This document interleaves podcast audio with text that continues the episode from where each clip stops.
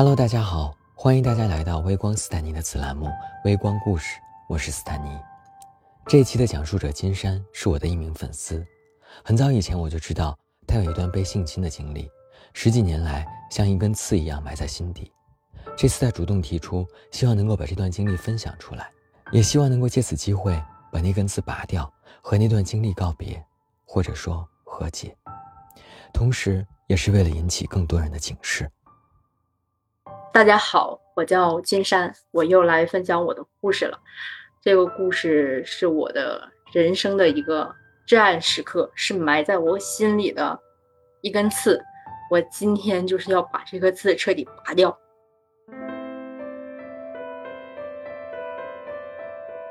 嗯，这件事情发生在我五六岁的时候，那一天呢，应该是才放假不久。那应该是七月份，嗯，家里在整地，就是在打药啊什么的。完了之后都走了，我也在家，蛮小的。这个人呢，就是我父母的朋友，跟我父亲的关系非常好，来我们家串门。我爸我妈说一个人把我放在家，他们觉得不安全，因为我们家是属于那种独门独院的，在农村独门独院，一个院子很大，在山特别深的里面，就是。哎，说正好你来了，完了之后你搁那陪我一会儿，我们去山上这个打药去。我也认识他，我就陪着他。完了之后，他那个时候身体其实就已经很不好了，就是好像被查出癌症啊还是什么。他说：“哎呀，我累了，我躺一会儿。”完了之后，我也在那里自己一个人玩，也没有什么可玩的，其实就是看看电视啊，自己一个人坐在炕上玩一会儿。过一会儿说：“哎，你不累吗？那个你你陪我躺一会儿吧。”我现在是哎，正好我也累了，我也可以，哎，我也可以躺一会儿。完了之后我就并排躺下，一只手伸出来，我的脑袋躺在他的胳膊上。完了，另外他一只手他就，嗯，怎么说呢？就是他还算，我只能说他还想做一个人吧。他就只是伸到我的下体，没有进去，只是摸摸我的外面。完了之后他就走了。没过两天他又来了。遛来了之后还是同样的，之后走了之后呢，他说走吧，我领你到底下那个卖店，我给你买点吃的吧。我说不用不用，我送你一步了，因为是出于礼貌嘛。完了之后，我就跟他往家走了一一段路，然后他给了我二十块钱。我那个时候年纪也小，我就真接了那二十块钱。我现在想想，就真的觉得特别恶心。我为什么要接那二十块钱？还有就是，嗯。就是明白这件事情之后，我就一直都是在问自己，是不是我不够好，是不是我恶心，我会遇见这样的人，我会碰见这种事情发生，嗯，就是，就是一直就是在心里是根刺吧，嗯，之后那个人没过一年还是两，那个人就死了，因为好像是。肝癌还是什么，反正就是去世了。当时也没有跟家里人说，因为当时也没有概念。对，也没有概念，也没有跟他们说过。嗯，那那呃，这次事情之后，就是你大概到多大的时候，你回想起来会发现这件事情给已经给你造成阴影。其实这件事情对我，我我还没有什么概念，就是还还没有那么深，但是。嗯，是一件什么事情让我就是会把这两件事情串联起来？就是我再大一点发生的那件事情，是两个不同人。就是我跟他的外孙女只差三岁，但是就是就是还是亲戚关系。我跟他家的关系是什么呢？就是相当于是我可以说是长在他家的。我刚出生没有几个月大的时候，父母种地，我妈就把我放在他家，就是。我们家在盖房子，就是地基挖了，就是农村重新翻盖房子，家里也乱糟糟的。他家也是东门独院，就是借住他家。完了之后，那个人呢，嗯，就是那天是他家有事儿，就是出去了，只把那个人留在家了。他有糖尿病，他的年纪也大了，也看不到。那个时候你多大？十十一岁。就是我我去他家完了之后。那个他他们家走早上走的时候跟我说，他就说，你帮我看一下，完了之后有啥事儿你照应着点。我说好啊，可以啊。完了之后我就正好赶正，我说我去看看吧，有没有吃饭呐，或者是怎么样。完了之后他说，哎，我药掉在那个桌子底下了，你帮我找一下。我就去厨房那个桌子上给他找药，找完药之后我就回去跟他闲聊嗑。他说，哎呀，我抱你一会儿吧。我现在这也没什么，就坐在他的，他孙女也坐在他大腿上，我觉得也没什么，我就坐了。之后。我的噩梦就正式开始，他把他的手伸进了我的内裤里，完了对我进行了猥亵。然后你当时有反抗吗？因为当时根本就不知道，他还一直说：“哎，我就是这么抱我的外孙女。”是现在，如果可以的话，我真的好想问他，我说：“你就这么抱你的外孙女吗？”其实这不是最过分的一次，还有一次是我穿着一个裙子去他家，外面是穿的那种丝袜，完了之后是他要，就是我感觉到他要对我，就是就是他要还要继续，完了之后我就往出走，就是那个时候我又瘦又小，他就拽着我要往里拖，但是因为他毕竟有有那个糖尿病，身体也不好。之后他就没有拖动我，之后就放手了，我就走。啊，他还有一回是，我帮我爸我妈卖李子，完了回来特别热，他们家有那个搭的那种棚，就是农村都是有搭的那种棚子，顶上是热水袋，有热水。完了之后，我可以就是站在那里，就是哎，就是冲一冲。我以为没有什么事，但是呢。他就站在那个门口，他把帘子撩起来了。他站在那门口，把裤子脱了，把他的生殖器官露出来。我趁着我个小，完了之后，我从旁边蹭出去了。他也感知不到我，就是因为那一件事情，我瞬间就明白了，我之前我所遭遇的一切是什么。我回家我也不敢跟我妈说，因为我也不知道说完了之后会发生什么。就是你十一岁的时候，其实那次你已经知道是怎么回事，但是还是没有敢跟家里人说。十十一次的时候，第一次是不知道怎么回事，第二次就知道了，尤其是第三次的时候，就已经知道，并且就是十十一十二岁的时候，学校才开始这个性别启蒙教育。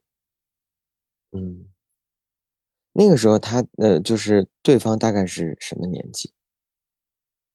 六十多了吧。嗯因为他都有外孙女，他比我爸要大一岁。再后来，就是在洗澡那个事情之后，有再跟他见过面吗？有啊，当然有啊。那再见面的时候，你那时候会有就是不一样的反应，或者很抗拒吗？或者他后来有企图做过什么吗？他后来就没有了，因为后来之后他身体不好，他就从家里这边。从我们家那个地方搬走了，又去又去别的地方买了房子，又去在那里。完了之后再见面的时候，就是他生他又生病了，得了脑脑血栓，就是属于是瘫在床上了，并且我和他的外孙女其实还是发小，我一小是吃着他家饭长大的，所以就是很不可思议，并且，嗯，我一直其实。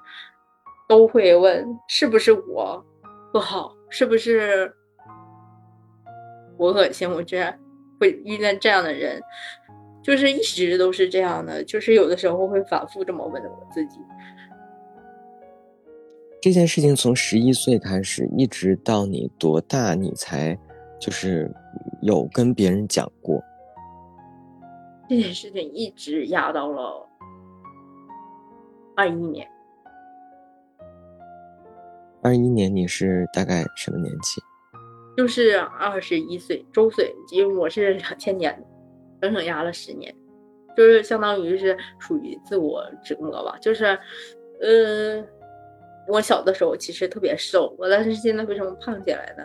是，就是因为就是我觉得我要是胖了变得难看了，因为我小的时候好多人都说，哎，你长得好可好好漂亮。好美呀！我说我要是长得难看了，就不会遇再遇见这样的事情了，或者是我长胖了，而且他要是再拽我，我就能反抗他了，因为我毕竟长大了，体型也胖。但是长胖之后，在学校又会遇见一些嘲笑，就是会笑话你很胖啊，或者怎样怎样。嗯，这件事情在过去的就是在二十一岁之前的十年里面，从来都没有企图跟任何人去分享过吗？包括，呃，像你刚才说的，比如说你的发小，或者说家里人，或者最好的朋友，有没有那种就是曾经有过冲动想要跟他们说的时候？没有，我 我从来不敢和我妈妈说。还有，就是如果我要是和我妈妈说了，或者是和和我们家人说了，这件事情就会变得一发不可收拾。嗯，就是不知道会发展成什么样，所以我从来都没敢说。哇，因为就是害怕我妈妈会自责。嗯，那在这个过程当中，你觉得除了就是会让你觉得。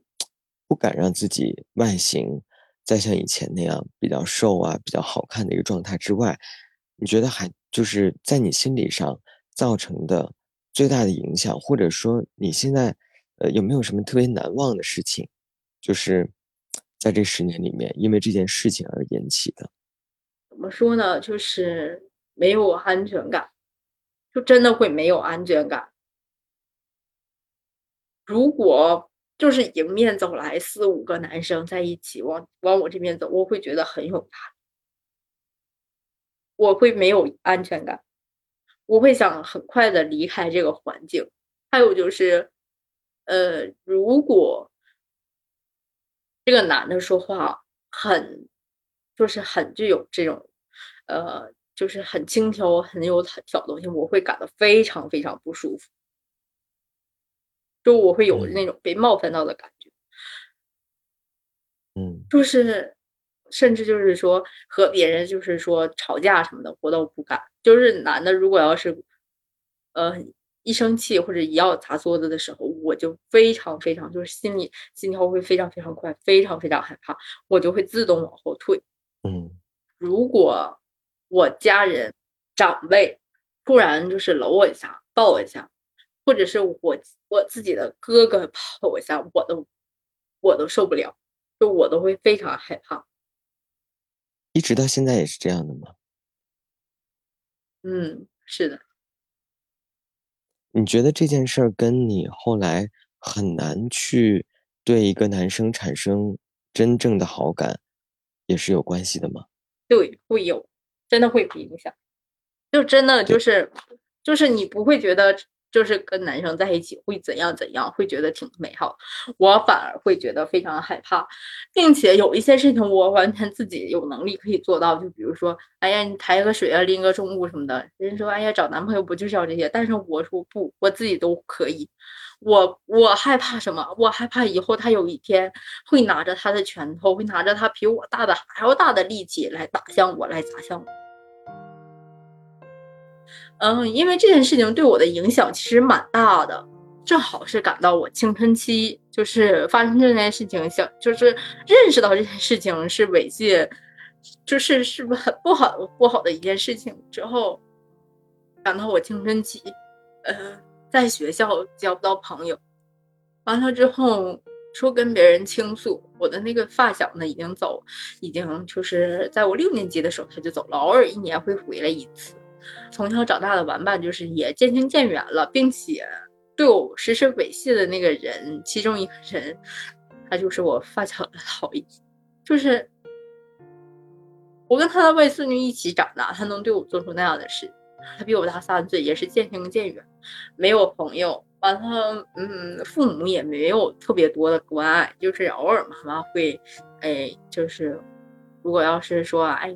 你这个学校待的怎么样啊，或者什么的，但是也不敢跟他说实话，嗯，就自己一个人蛮压抑的，也不就是在学校呢，就是有的时候会为了避免尴尬，跟别人没没事儿找话，但是也没有人跟你唠嗑，就基本上都是欺负以欺负你为主，以嘲笑你为主，反正就是自己一个人，就是从初中入学之后胖起来的，班主任也会说，阿姨你入学之前多瘦啊，你现在胖成什么样？就是他就也会说你，因为就是我我饿的饿的也快，青春期吃的也多，我有的时候跑就是会想快快跑去吃饭，完了之后，呃，我。跟我妈说过，我说哎，我要是往出跑的话，同学会拽我衣服。这还不是我说的，是因为我的棉袄的这个帽子就被他们拽掉了。我妈看见了，给我缝缝怎么回事。我跟我妈说，我妈开会把这件事情说了，她是一个心疼姑娘的一个角度说了。说完之后，他们那种啊，你这都跟你妈说，你妈居然还能到学校来说啊，说不能让我姑娘吃不饱饭，真的。我妈认为就是我交我姑娘交钱了，你们也不能阻拦她吃饭的这个权利，我们又。不是没交钱，就是呃自己一个人特别迷茫，自己一个人就是也想过，如果要是呃觉得如果要是没有留恋了，我真的就是也想过，或者是或者是跳跳楼，或者是跳河，因为我们家那边有，但是就觉得不管哪一种。都 好像不是特别体面。嗯，你觉得如果现在有真的像你跟你当时一样年纪的孩子遇到这样的事儿，让你给他建议的话，你会建议他告诉自己的父母吗？我建议。也就是说，如果让你重来一次的话，你可能也会选择会跟自己的父母说。我马上会跟我父母说。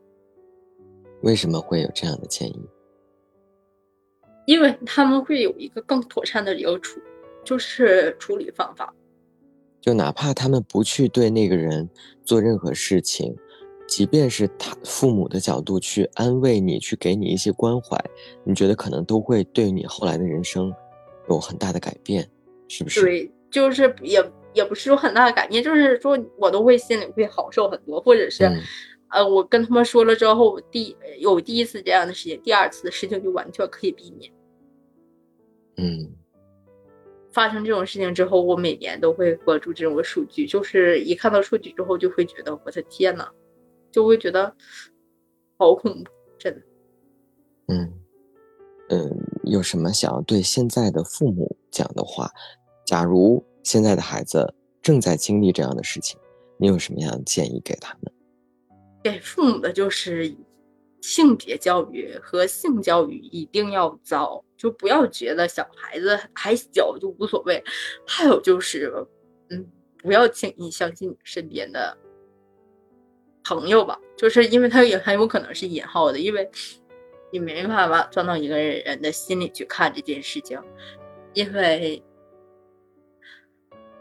其实发生这种事情大多数都是熟人作案，只不过是我们很幸运遇到了。就是他怂，就是他怂，他不敢进行下一步怎样怎样。真的就是他还想做人，他没有那么恶心，没有那么想想变为禽兽，他也不敢背负这种法律责任或者什么，他就是怂。所以一定要做好这些教育，并且一定要讲明白、讲好。其实就是在他懂的时候，就是刚有一点点懂的时候，有这个性别意识，一定要讲好、做明白。嗯，对有同样遭遇的人，嗯，其实就是一句话：不要把自己困在过去，从那个里面出来。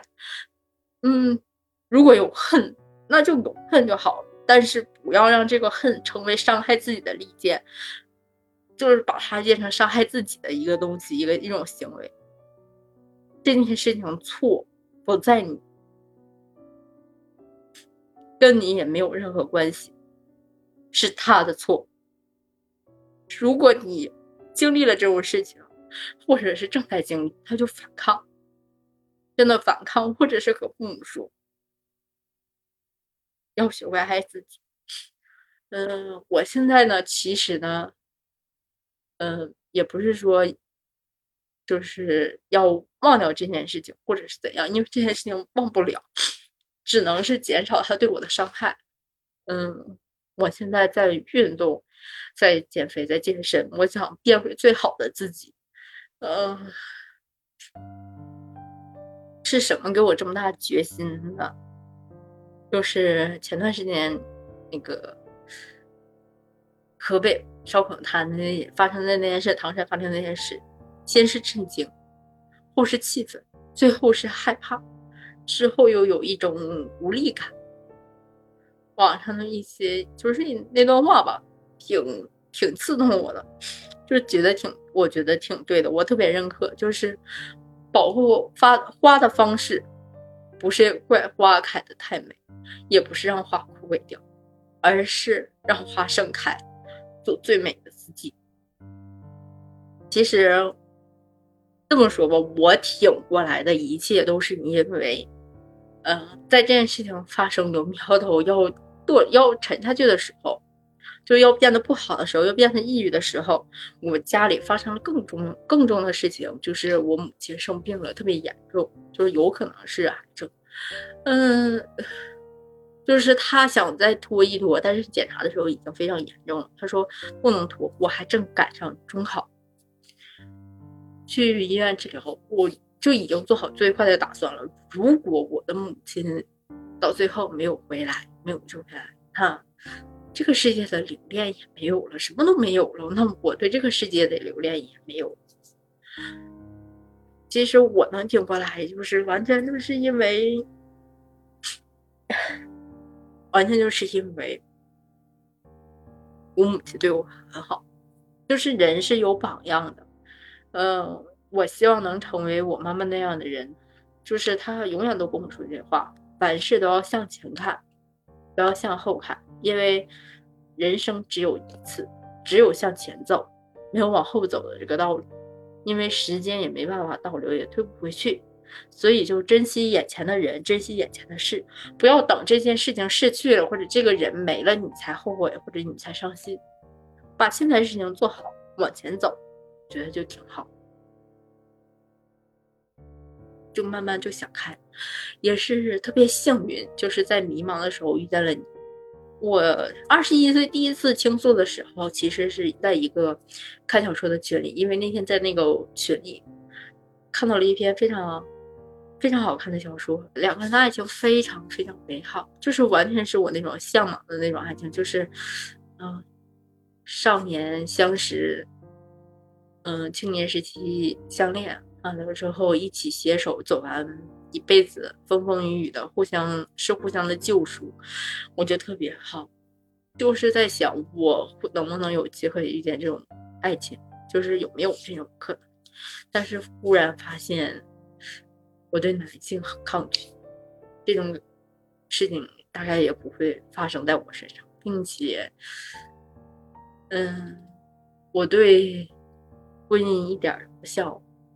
因为，嗯，我我我父母的感情也不是特别的好，所以我就是觉得，嗯，我觉得自己一个人过也是挺好。因为我妈我妈妈自己一个人吃了很多苦，我觉得如果他要是没有我的话，他会过得更好，因为他能力很强。那就对有相同遭遇，但是，嗯，不是特别乐观。再往下走的人说一句：“去，去更远的地方，去遇见更好的自己，不要困于过去。就是把这件事情，或者是写在纸上，或者是呃不记录下来也行。就是，嗯，哪怕是去喊出来，或者是运动发泄出来，就是你可以大喊大叫，把这件事情发发泄出来，之后睡一觉，把这件事情忘了。”不要再困于它里，因为你值得更好的。对一些有这种想法的这种人，你想一想你自己有没有母亲，有没有妻子，有没有儿女，你你就不怕被谴责吗？你你们真的不怕这种事情，就是最后会变成不好的？就会变成不好的报应，报应在你身上，或者报应在你妻儿老小身上吗？做一个人吧。还有就是，呃，我挺喜欢那句话的，就是，嗯，不要，我们可以告诉你还在提高警惕，但是不能让他们害怕穿碎花裙子，否则让警察做什么？其实我特别喜欢这句话。我现在也在变好，就是这边减重，那边好好工作，多挣一些钱，希望以后可以遇见那个爱我的他。如果要是没有的话，那就自己一个人，我觉得也可以，也 OK。还有就是，如果你成为不了一个合格的父亲或一个合格的母亲，求求了，不要不要要小孩，孩子是没有办法选择父母的，你什么样对孩子来说很重要。你积极乐观向上，对孩子也是一样。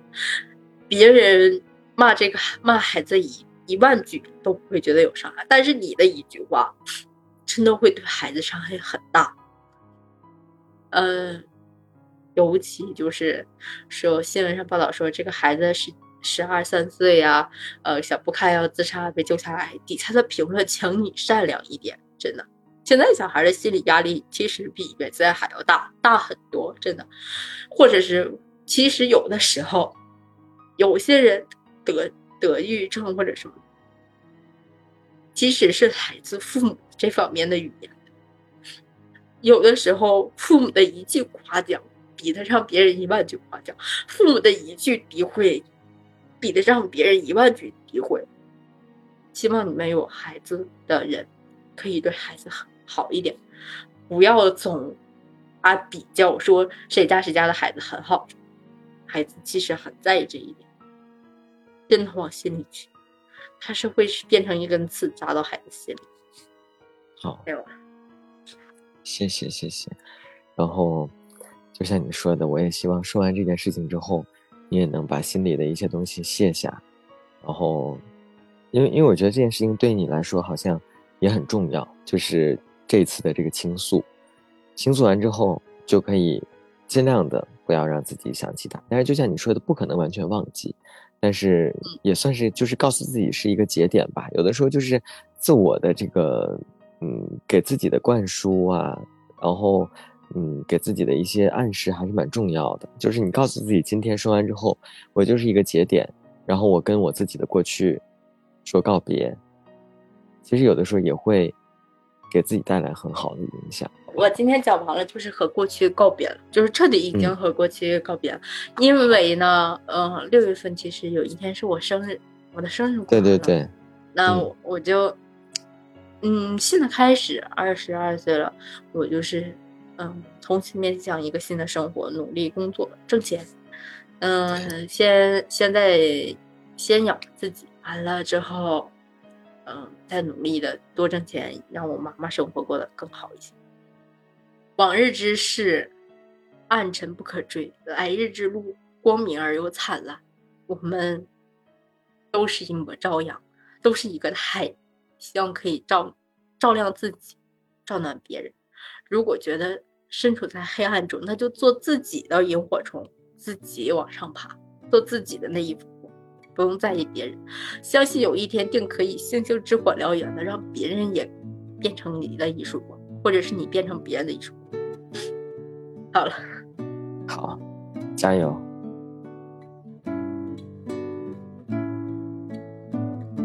感谢收听本期节目，你可以在喜马拉雅、哔哩哔哩、网易云音乐、小宇宙、猫耳 FM、荔枝播客和苹果播客上找到我们的往期节目。